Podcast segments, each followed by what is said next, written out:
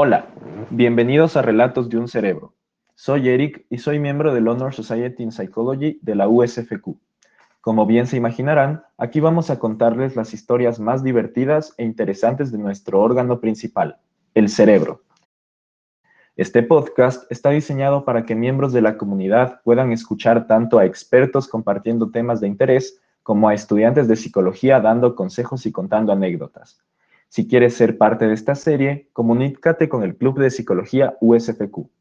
Ahora sí, prepara un café, ponte cómodo y escucha tu cerebro.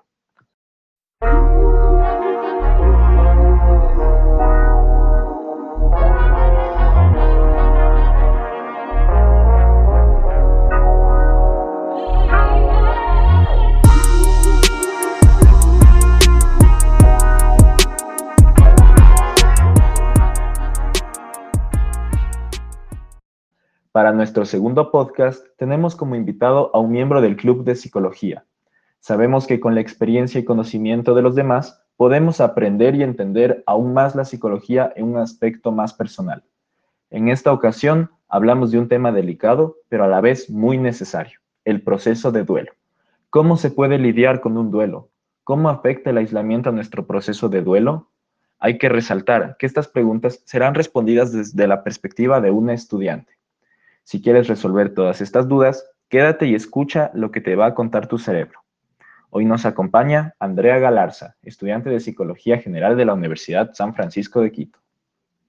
Hola Andrea, sabemos que por la situación actual del coronavirus y la cuarentena, y sobre todo el aislamiento, muchas personas han perdido algunos de sus seres queridos y han tenido que pasar por el proceso del duelo.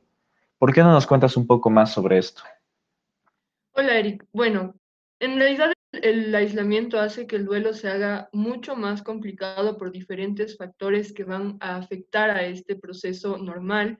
Lo va a hacer un proceso un poco más complejo, un poco más eh, delicado que es importante tomar en cuenta. Para esto, el objetivo de este podcast es que las personas aprendan ciertas claves para ser capaces de acompañar y ayudarse a sí mismos o a sus familias, amigos, etc. bueno, Andrea, he escuchado que una de las disciplinas relacionadas al proceso del duelo es la tanatología.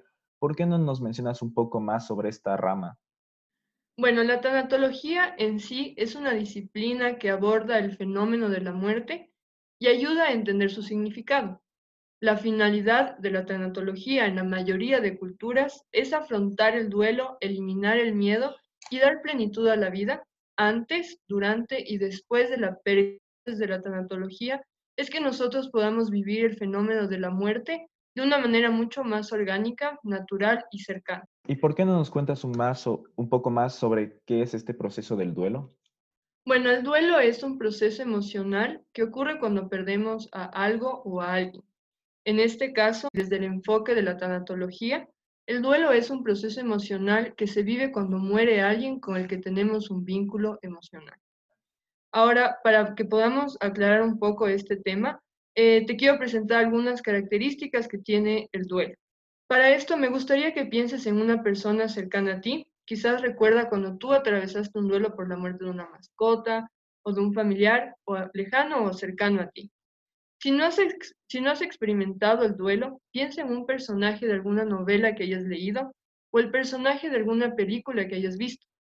Hoy en día tenemos bastantes ejemplos de esto. Todas estas personas que pasaron por el duelo vivieron las siguientes características de las que te voy a hablar. Es importante, en primer lugar, recordar que el duelo es un proceso dinámico. Esto quiere decir que el duelo es un proceso que no necesariamente tiene un comienzo y un fin. Usualmente en el duelo lo que vivimos es un proceso en el cual las emociones varían de intensidad independientemente del tiempo. Es decir, he conocido a mucha gente, incluso cuando yo he pasado por algún proceso del duelo, que las emociones no se quedan en el momento en el que comenzó eh, este proceso del duelo. Las emociones usualmente son más o menos como una marea, es decir, que vienen en algunos momentos, la intensidad varía de, de acuerdo a incluso las fechas o el momento en el que estamos viviendo emocionalmente. El duelo también es un proceso social, es decir, que para que el duelo se convierta en un acontecimiento real, tiene que tener cierto grado de reconocimiento social, de validación de nuestro círculo más cercano. Necesitamos mostrar nuestras emociones, Necesitamos lo que se conoce como ritos funerarios para que podamos mostrar y compartir el dolor que sentimos. Y por último, el proceso del duelo es completamente único en cada persona. Es decir, cada persona que va a vivir una experiencia de duelo, que va a vivir una experiencia de la muerte de alguna persona cercana, es única en su vivencia de este fenómeno.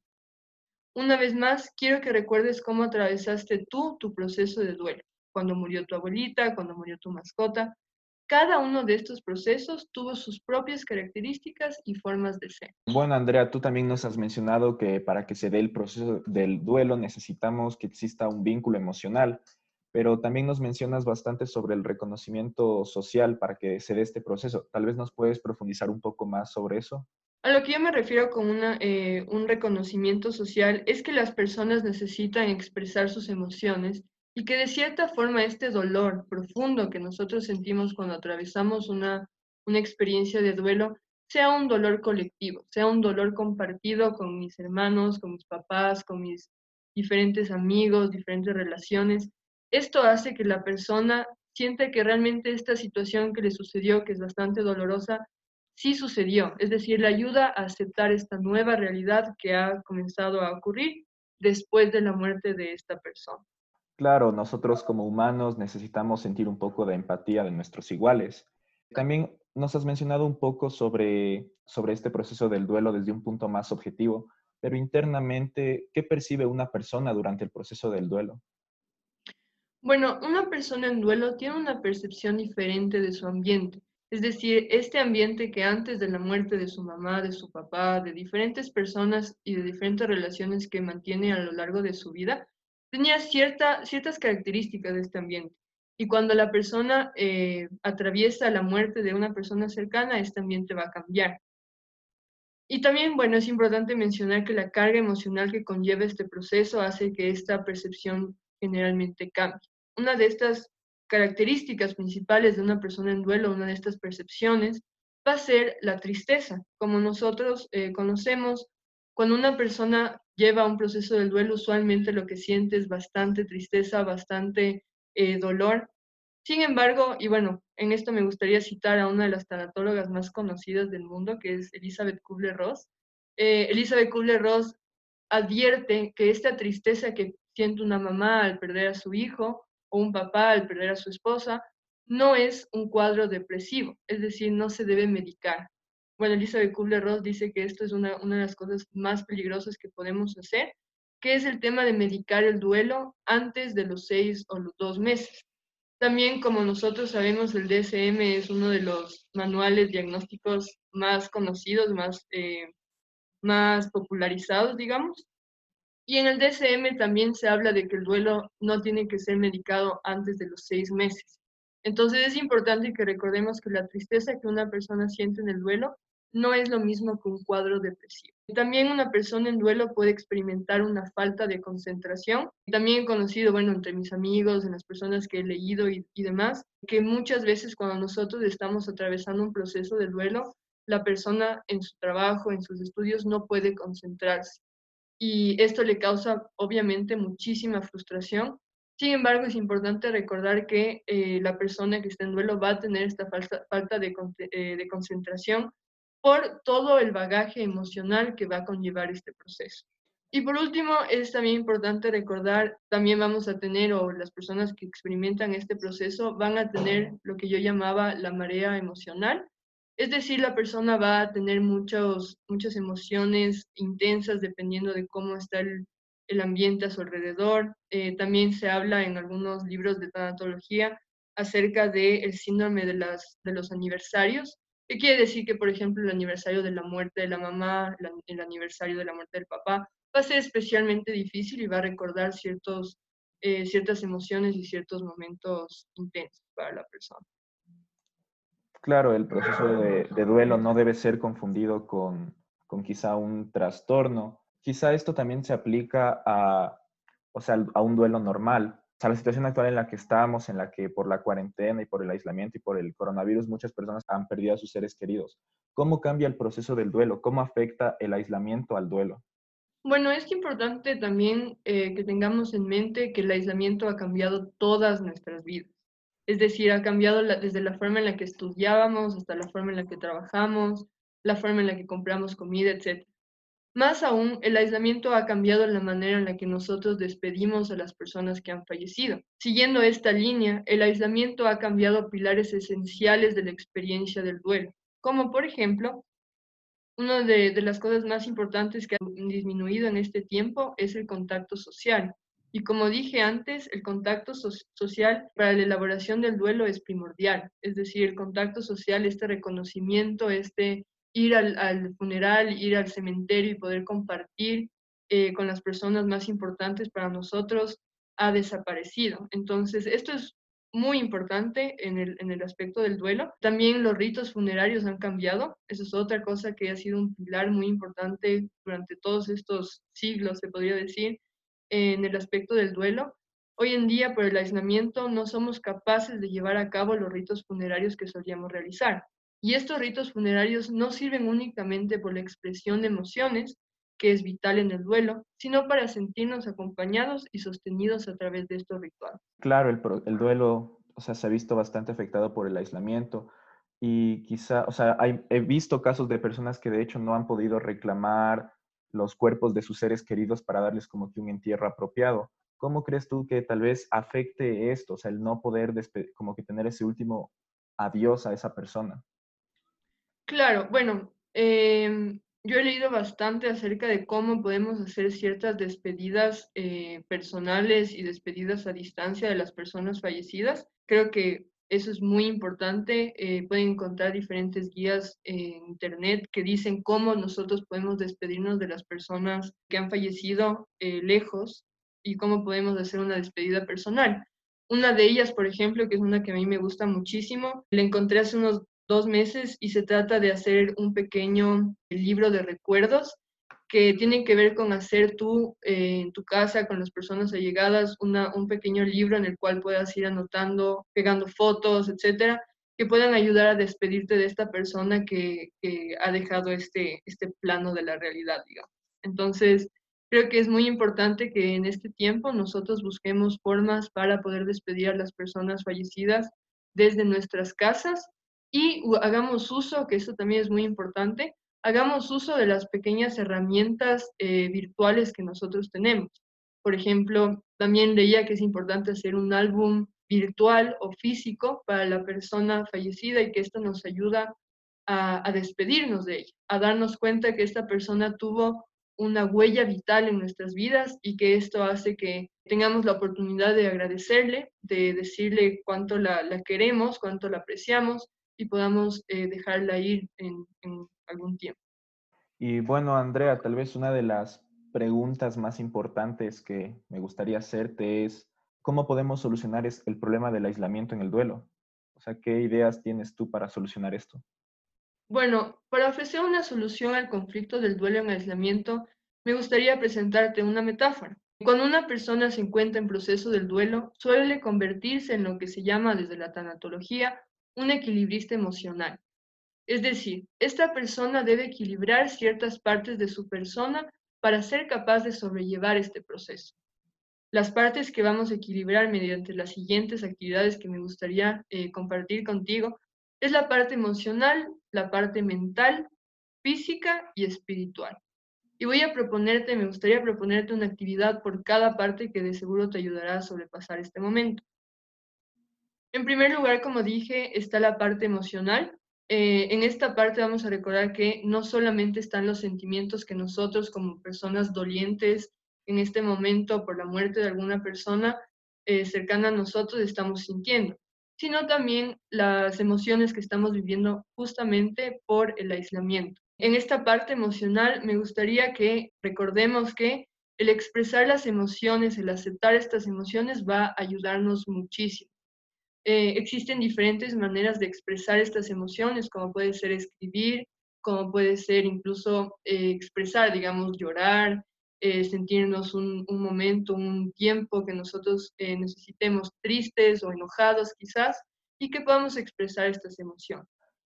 De igual manera, y es algo que también he aprendido bastante últimamente de un tanatólogo que se llama Carlo Clérico, tiene un libro increíble que se llama Morir en sábado. que es uno de mis libros favoritos ahorita. y en este libro él habla acerca de dibujar estas emociones que nosotros estamos experimentando, ya que es muy habitual decir que necesitamos hablar del dolor, es decir, necesitamos hablar de lo que nos pasa, de lo que experimentamos. Sin embargo, a veces es importante hablarle al dolor, ¿me entiendes? Ponerle un nombre, una cara, hasta una personalidad. Es decir, dibujar lo que tú estás sintiendo, de alguna forma ponerlo en una metáfora, en una casa, por ejemplo, en, un, en lo que sea que significa el duelo para ti, y eh, poder hablarle a él, poder preguntarle, quizás reclamarle alguna cosa que nosotros estemos sintiendo, es muy importante.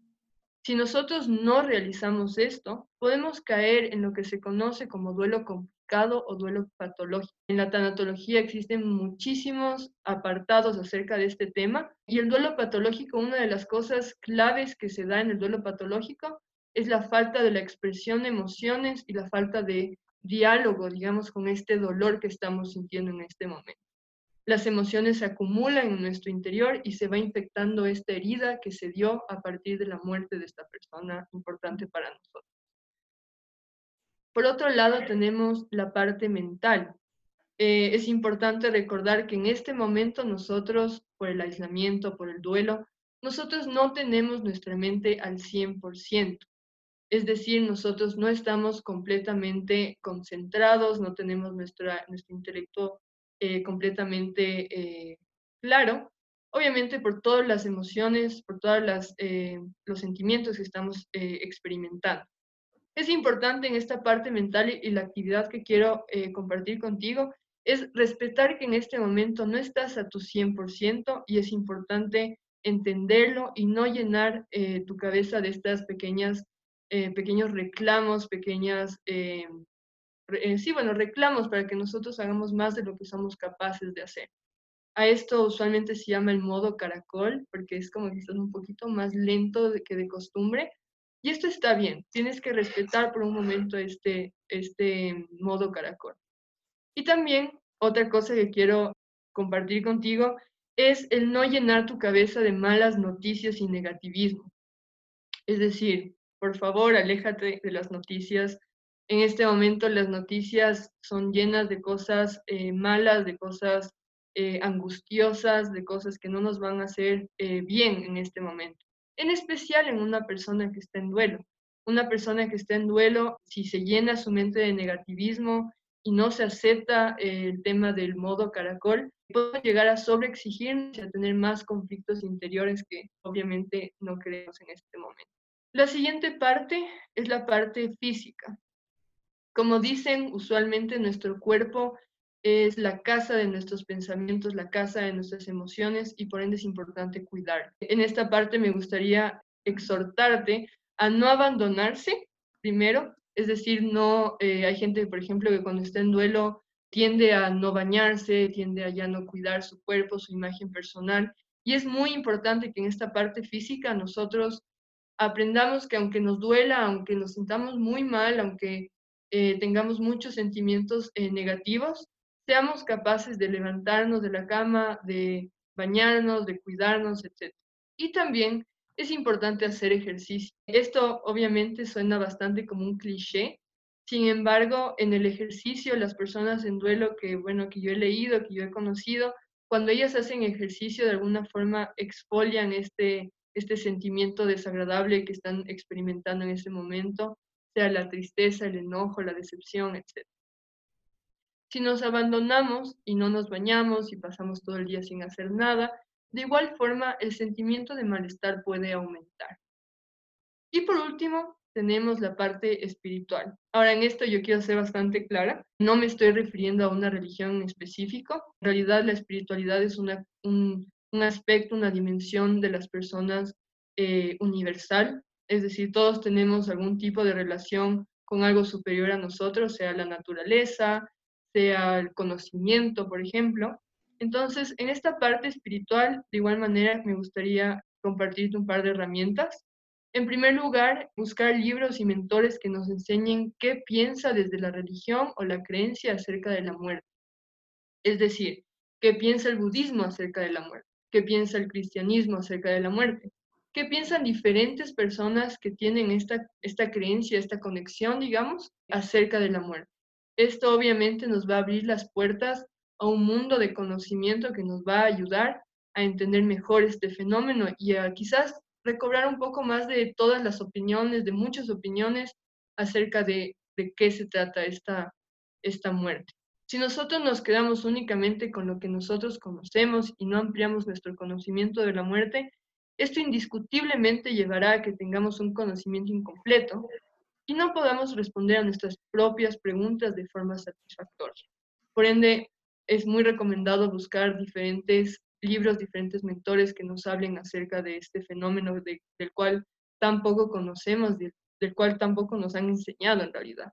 Claro, es bastante importante que, y sobre todo en estas épocas, que busquemos recursos y formas de lidiar con esto. Eh, quizá ahora, ya que estamos hablando de la tanatología, tú has escuchado sobre las cinco etapas del duelo, la negación, la ira, la negociación, depresión y aceptación. Eh, ¿Cuál es tu opinión quizás sobre esto? ¿Te parece que es bastante acertado? ¿Te parece que no? Claro que sí. Bueno, las etapas del duelo son, eh, bueno, fueron construidas básicamente por eh, Elizabeth Kubler-Ross, que como te dije, es una de las personas más increíbles que he conocido en mi vida. O sea, es una persona que tiene mucho, mucho entendimiento acerca de las diferentes, eh, de los diferentes aspectos de la muerte. Sin embargo, últimamente, bueno, un poco después de, de Elizabeth Kubler-Ross, viene lo que se conoce como las tareas del duelo, de un autor que se llama Warden. Estas tareas del duelo se escribieron en 1991 y lo que yo descubrí últimamente es que se crea un paralelismo entre estas dos, eh, entre estas dos teorías. Es decir, como tú dijiste, hay cinco etapas del duelo y hay cuatro tareas del, eh, del duelo. Estas dos se pueden unir. Ahora te voy a explicar un poco acerca de estas tareas del duelo, porque también es muy importante que recordemos que, aunque antes se creía que en el duelo era la etapa, por ejemplo, la negación, Después de la negación pasas a la depresión y así. Eh, ahora se sabe que el duelo en realidad funciona de una forma, como te dije al principio, mucho más dinámica. Y eso es lo que da las tareas del duelo de Warden. Les da una sensación de dinamismo. Es decir, en algún momento tú vas a pasar de negación y quizás pases directamente a la ira. Y después te deprimas y pasas a la depresión o, bueno, está un poco mal dicho, pero a este sentimiento de tristeza y de desamparo. Entonces, como te decía, eh, las tareas de Warden son muy interesantes y son cuatro. Eh, la primera es aceptar la realidad de la pérdida. Como te darás cuenta, tiene mucho que ver con la negación. Es decir, si nosotros estamos en negación, nuestra tarea del duelo va a ser el aceptar lo que está sucediendo, ¿verdad? Después, la segunda tarea del duelo es experimentar y expresar las emociones asociadas a la pérdida. Como te das cuenta, también tiene mucho que ver con el tema de cuando nosotros estamos eh, sintiéndonos tristes, cuando estamos teniendo este, este, esta sensación de depresión, es muy útil también saber expresar estas emociones, como te dije Después es adaptarse al ambiente con ausencia del fallecido, es decir, adaptarse a este mundo diferente en el cual el fallecido no está. Y esto también va de la mano con la ira y la negociación. Es decir, eh, nosotros en este proceso cuando nosotros sintamos ira, en nuestro proceso del duelo sintamos ira o, estemos negociando este, esta, esta realidad eh, que estamos viviendo en este momento, sería bastante útil el adaptarse a un ambiente en el cual esta persona fallecida eh, ya no está. Una de, estas, de una de estas herramientas sería, por ejemplo, si, si se murió mi mamá, ahí hay un rol que tengo que, que de alguna forma vivir sin. Es decir, tengo que adaptarme a un mundo en el cual no está mi mamá, adaptarme a un mundo en el cual probablemente sea patológico el buscar una mamá de, para que la, la sustituya de alguna forma, ¿sí? Entonces es importante adaptarse a una realidad en la cual la persona fallecida ya no se encuentra y tengo que adaptarme a esa ausencia, tengo que adaptarme a esa falta de esa persona. Y por último, en las tareas de Borden tenemos el recolocar emocionalmente al fallecido y reinvertir la energía emocional. Esto puede ser, obviamente, eh, linkeado, puede ser relacionado con la aceptación. Es decir, en la aceptación de Elizabeth Kubler-Ross, nosotros somos capaces de de recolocar a la persona de una forma emocional. Muchas veces cuando yo he hablado con algún amigo, alguna amiga eh, que, bueno, que vivieron la muerte de alguien cercano a ellos, casi siempre les digo que lo importante es que al final de este proceso puedan tener una relación con esta persona que falleció en otro ámbito, es decir, desde un ámbito un poco más simbólico quizás, eh, con cartas, con, con pequeños eh, diálogos con esa persona. Y esto puede ayudar a que la persona recoloque emocionalmente a una persona fallecida y pueda vivir con esta persona fallecida y pueda tener una vida feliz, saludable, teniendo una relación diferente con esta persona. No haciendo que no exista la relación, sino teniendo una relación completamente diferente y nueva.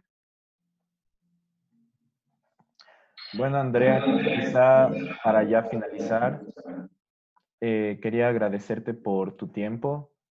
Nosotros, como tú bien sabrás, el tema del duelo y la muerte, o sea, suele tener bastante estigma. entonces, realmente te agradecemos por tu tiempo y esperemos que, o sea, todo lo que tú has mencionado realmente pueda ayudar a, toda, a cualquier persona que escuche esto. Y pues eso, gracias por tu tiempo. No, gracias a ti.